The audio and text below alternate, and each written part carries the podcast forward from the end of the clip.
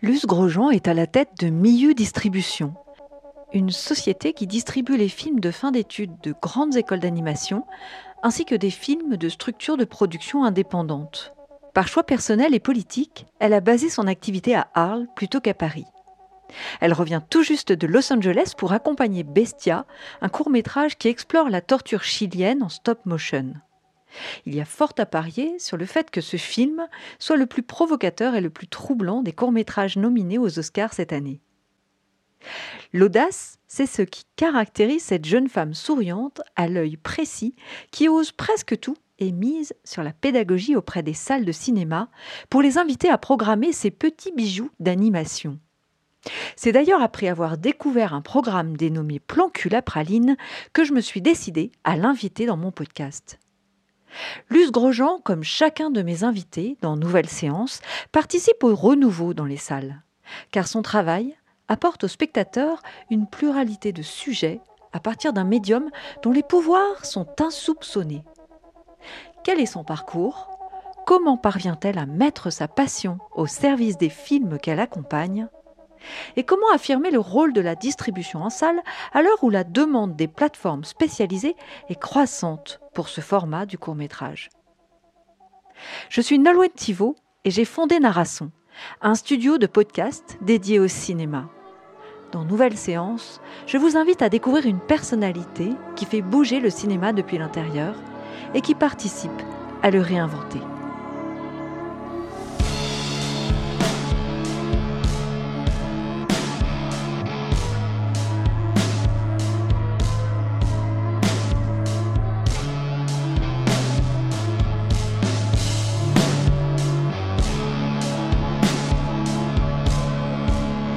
Bonjour et bienvenue Luce. Merci de participer à ce podcast.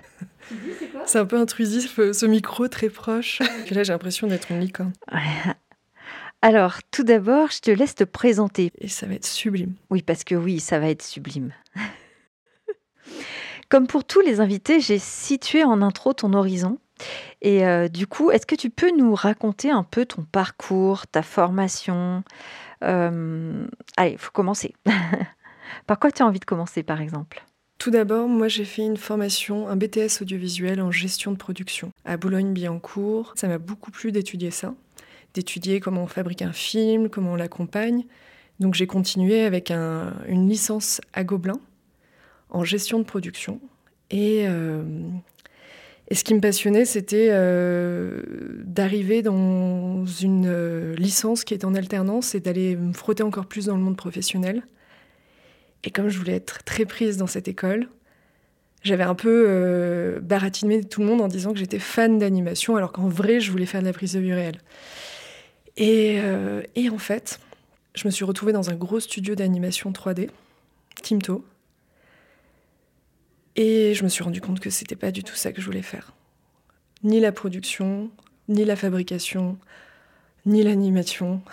Et, euh, et donc après cela, euh, j'ai donc euh, refusé un CDI en sortant de, cette licence et je suis partie un petit peu voyager. Quand je suis rentrée en France, il fallait que je trouve un travail. La crise de 2008 était en train de ravager, enfin on était en 2011, c'était assez difficile de trouver du boulot.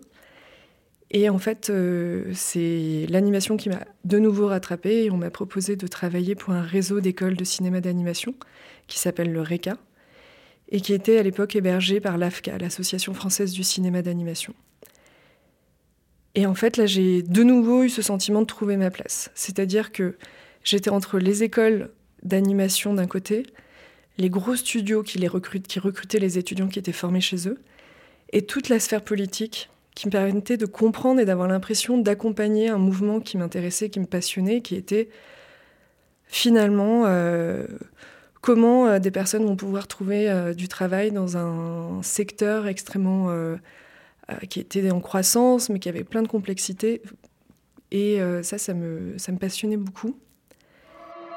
En fait, c'était vraiment petit à petit que j'ai découvert comment un film pouvait avoir accès à un public particulier dans un festival, commencer à tisser en fait des stratégies de diffusion, apprendre à voir où les films pouvaient être montrés, qu'est-ce que ça faisait quand les étudiants, les réalisateurs, les réalisatrices pouvaient en fait avoir vraiment euh, un écho en fait avec euh, différents lieux, différentes salles.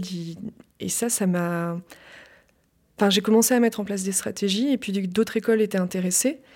Et, euh, et moi, j'avais toujours cette idée que j'avais étudié la production et que j'avais envie de faire émerger des talents et que donc il fallait que je commence à produire. J'ai créé une société mhm.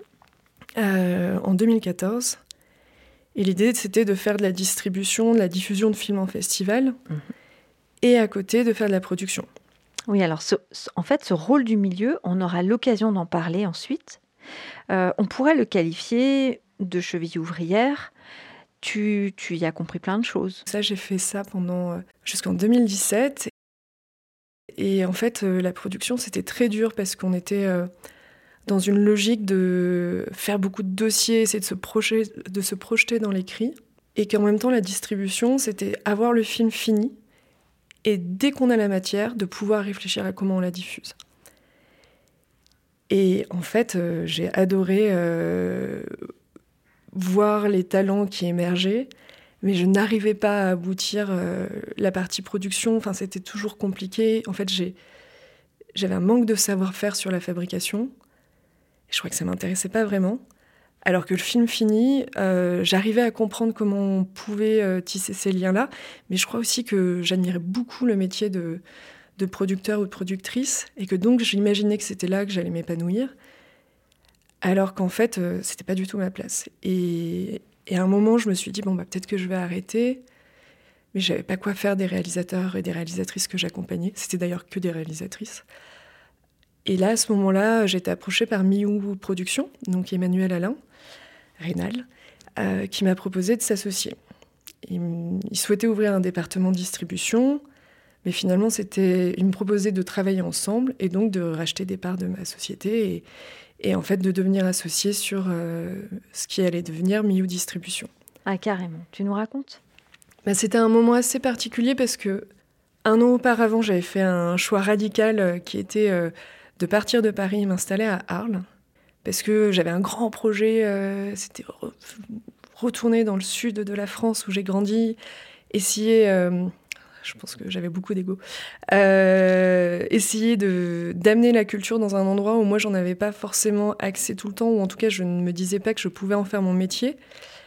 Et donc je m'étais dit, si je m'installe dans le sud de la France, et que euh, avec cette belle école qui était l'école Mopa, avec qui je travaillais à cette époque-là, ainsi que le studio euh, Tu nous as pas vu, la station qui est également dans cette ville, on allait réussir à créer une oasis de fabrication avec différents pôles de l'animation et que euh, ça allait créer des vocations et que j'allais pouvoir travailler sur un territoire.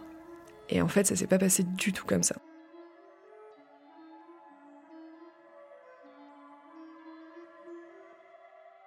C'est-à-dire que six mois après que je sois arrivée, l'école telle qu'elle existait, avec l'équipe pédagogique que j'aimais, a été euh, complètement euh, détruite parce qu'il y a eu des choix politiques qui ont fait que le directeur en place a été mis à la porte du jour au lendemain. Et moi, quasiment, c'était cette pédagogie-là, cet amour du travail bien fait qui m'avait attirée. Mm. Et là, je me suis dit, waouh, qu'est-ce que je fais? J'ai quitté toute ma vie, je me suis installée dans une ville où je connais pas beaucoup de monde. Et, euh, et le truc qui me tenait, qui était le travail, bah, ça ne va pas être de la même manière. En fait, qu'on entend dans ton parcours, c'est que tu tisses aisément des liens un peu partout, mais à ce stade, euh, on entend aussi que c'est un peu dur, un peu solitaire. Dans ce moment de limbe, euh, c'est là où je me fais approcher par Miu. et en fait, ouais, c'était. tout d'un coup, ça m'a rendue plus forte. Eux sont arrivés avec une expérience énorme sur la production et tout d'un coup, en fait, ça m'a soulagée parce qu'ils sont arrivés avec leur savoir-faire, leur technicité, leur studio. Et euh, des films que. Il y a un film, entre autres, euh, Egg de Martina Scarpelli, euh, que j'avais eu beaucoup de mal à monter. Mm. Et eux, je pense, en six mois, ils ont eu toutes les aides qui suffisaient pour être sûrs que la production se produise bien. Et ça a été un de mes premiers grands, grands succès en festival.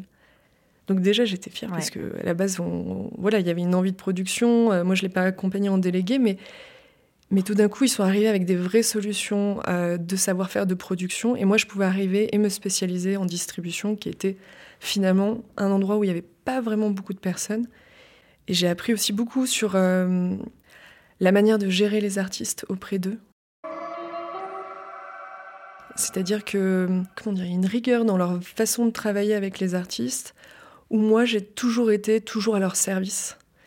Et, euh, la manière dont eux pouvaient euh, se respecter par rapport à cette relation, alors que moi j'ai toujours voulu euh, être à disposition d'eux, ça m'a beaucoup appris aussi dans la manière de, travailler et, et, de moins me faire je dirais pas exploiter, mais en tout cas de sentir que je peux aussi venir avec une stature et de pas être simplement en train d'épouser euh, les différences et les manières de et les besoins de travailler. Enfin, tout d'un coup, ça m'a ça m'a permis de m'asseoir en fait dans une position.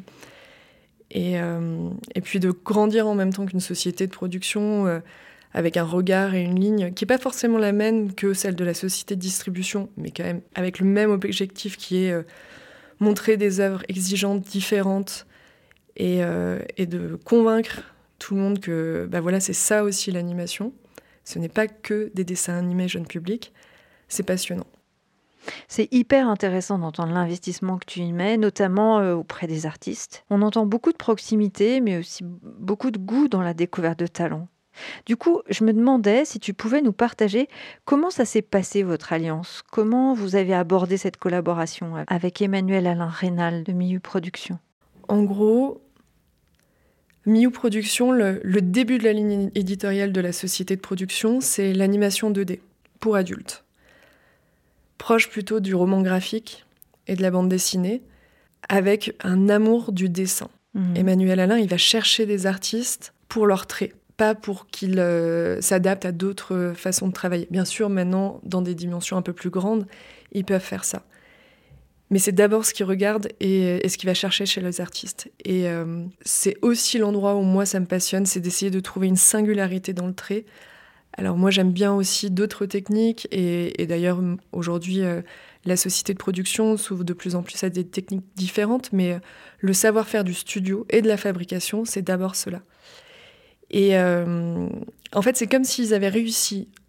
Ça va être un peu vulgaire, j'espère qu'ils m'en voudront pas de dire ça comme ça, mais c'est comme s'ils avaient réussi à industrialiser une, des techniques artisanales, individuelles. Et, euh, et c'est ça la force de leurs techniciens et techniciennes, de leurs artistes en fait. C'est d'avoir euh, de pas essayer de rentrer dans ce que pourrait apprécier le grand public tel qu'on l'entend dans l'animation. On va chercher de l'animation 3D euh, qui ressemble à du Pixar ou euh, de l'animation 2D euh, qui ressemble à de l'animé, du manga. Et, et, je pense que là où on se comprenait, c'est que je me souviens à un événement, j'étais très contente parce que j'avais signé une artiste extraordinaire qui s'appelle Alice C, qui fait des clips magnifiques. Et euh, elle m'avait envoyé ses dessins et j'étais allée voir Emmanuel Alain, donc on n'était pas encore en train de travailler ensemble et je lui montrais les images. J'étais là genre, regarde comme c'est beau, regarde ce que j'ai signé. Et, euh, quelques heures plus tard, il était revenu me voir et il me disait, ah, j'ai encore les images que tu m'as montrées en tête et tout.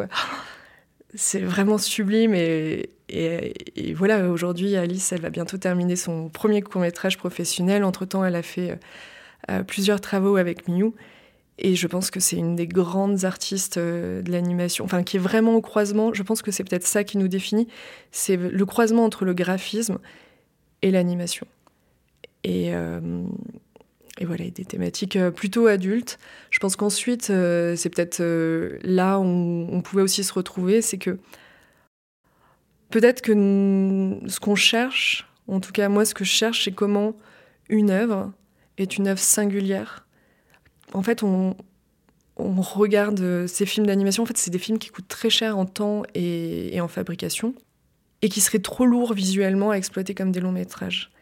Donc, c'est quasiment comme des petites œuvres d'art et qu'il fallait réussir à trouver l'écran euh, nécessaire pour le diffuser ou pour valoriser l'artiste autour. C'est souvent auprès des artistes parce que leur style est si singulier que euh, les grosses marques viennent chercher ou des identités très précises parce que c'est ce style-là qu'ils ont envie de retrouver. Donc voilà, entre l'œuvre d'art, l'artiste, euh, c'est là où nous on navigue et, et, je pense que aussi il y a une question de se faire du bien aux yeux, quoi, de regarder des belles choses, de voilà, de moi je peux m'émerveiller et tomber amoureuse d'un dessin. Et en plus s'il bouge et s'il bouge bien, c'est euh, pour moi euh, c'est comme une chorégraphie euh, dessinée, quoi. Et du coup, tu es très au fait de tout ce qui se fabrique. De quel horizon viennent les propositions, par exemple? Quel est ton moteur pour trouver tes pépites? Mon objectif, il est très simple. Et, je pense que c'est le premier que je poursuis depuis le moment où je travaillais au sein du RECA avec les, écoles d'animation, les pouvoirs publics et les studios d'anime. C'est vraiment de faire en sorte que le grand public, que le public, que tout le monde en fait sache que l'animation c'est de l'art. Je pense que on ne se rend pas forcément compte du temps de travail qu'il y a derrière les œuvres. On se rend pas compte que les artistes qui se consacrent à la création d'un film, quelle que soit la longueur, c'est entre 2 et 5 ans pour un court métrage, entre 5 et 12 ans pour Florence Miaille euh, pour la traversée, pour finaliser un long métrage entre les recherches de financement, la fabrication. Et c'est vraiment euh, en plus un travail euh, d'orfèvrerie, d'artisanat. Je pense que le public aujourd'hui, il est prêt à comprendre ça. Et je pense aussi que ce médium arrivé à une forme de maturité, en tout cas sur le format du court métrage. Je pense que le long métrage se cherche encore un petit peu, mais je crois que vraiment on a des œuvres de court métrage qui peuvent être euh, considérées comme euh, vraiment des, des œuvres en tant que telles, quoi, qu'on peut regarder euh, simplement pour la beauté plastique, mais également pour l'histoire. Enfin, il y a des choses extrêmement réussies.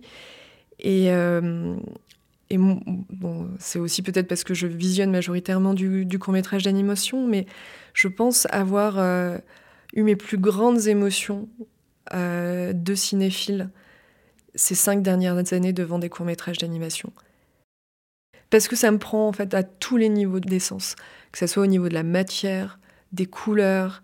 Et je peux aussi détester véritablement visuellement un film, mais qui va être au service d'une histoire et donc ça va m'englober encore plus. Comme on ne sera pas obligé de se dire il faut que ça tienne 1h10, donc à un moment ça va être insupportable visuellement pour euh, le spectateur ou la spectatrice, et ben en fait on peut aller plus loin dans, dans ce qu'on va proposer euh, visuellement. Et ça, ça me plaît beaucoup.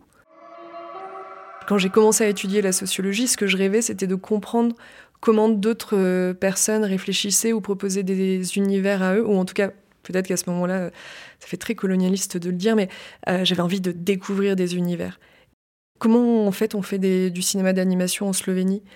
Quelle est la manière dont c'est perçu quand euh, on fabrique et qu'on est quasiment euh, que deux ou trois artistes sur place et comment c'est perçu par l'État. Il y a beaucoup de sujets euh, qu'on peut aborder au niveau de l'animation qu'on ne peut pas aborder en prise de vue réelle.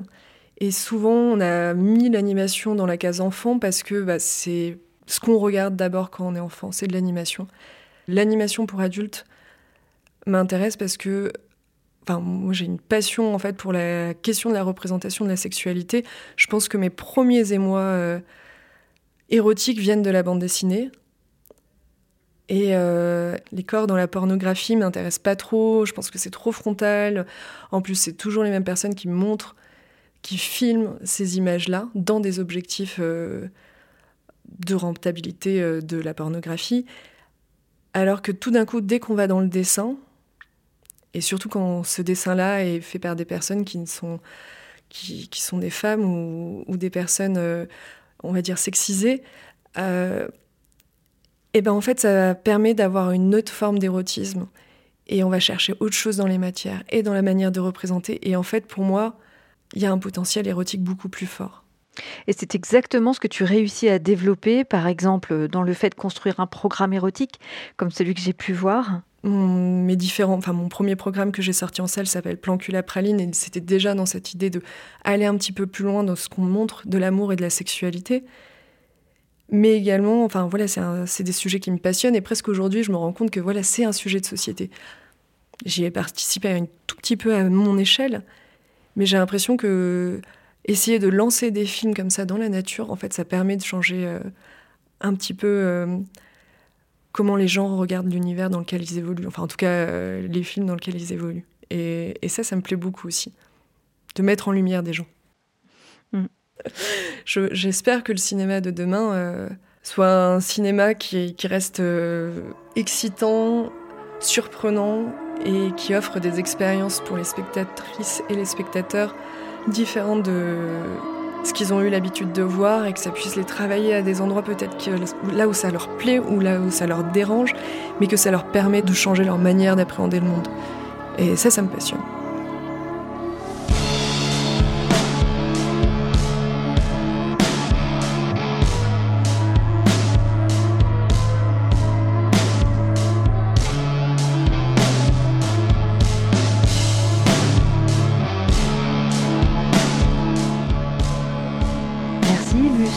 Merci beaucoup.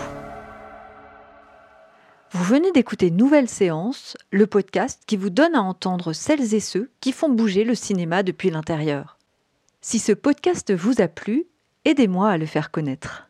Envoyez-le à un ou une amie, à un médiateur ou une médiatrice culturelle. Faites-le découvrir à vos proches. Pour cela, cherchez les trois petits points autour du player et envoyez-le par WhatsApp. Ça marche merveilleusement bien. Un podcast ne monte dans les algorithmes des plateformes de diffusion que si il obtient des notes favorables. Votre note est donc bien plus importante que vous ne le pensez. Elle m'aidera à monter des marches précieuses dans le listing cinéma d'Apple Podcast. Abonnez-vous pour être informé de la parution du prochain épisode au mois prochain. Merci pour votre écoute.